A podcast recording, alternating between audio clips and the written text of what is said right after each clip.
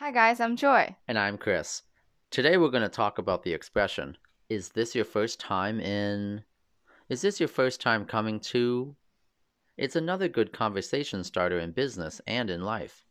You are asking the other person if they have been to a location before. Yeah, just like part one and part two that we covered before, this can be used for business meetings as well. In many cases, the client is from another city or another country. If you live in Beijing and your client is from Australia, this is a perfect opportunity to ask them, Is this your first time in Beijing? Or maybe you're meeting in a coffee shop or a restaurant. You can also ask, Is this your first time coming to this coffee shop? Is this your first time coming to this restaurant? Here's an example.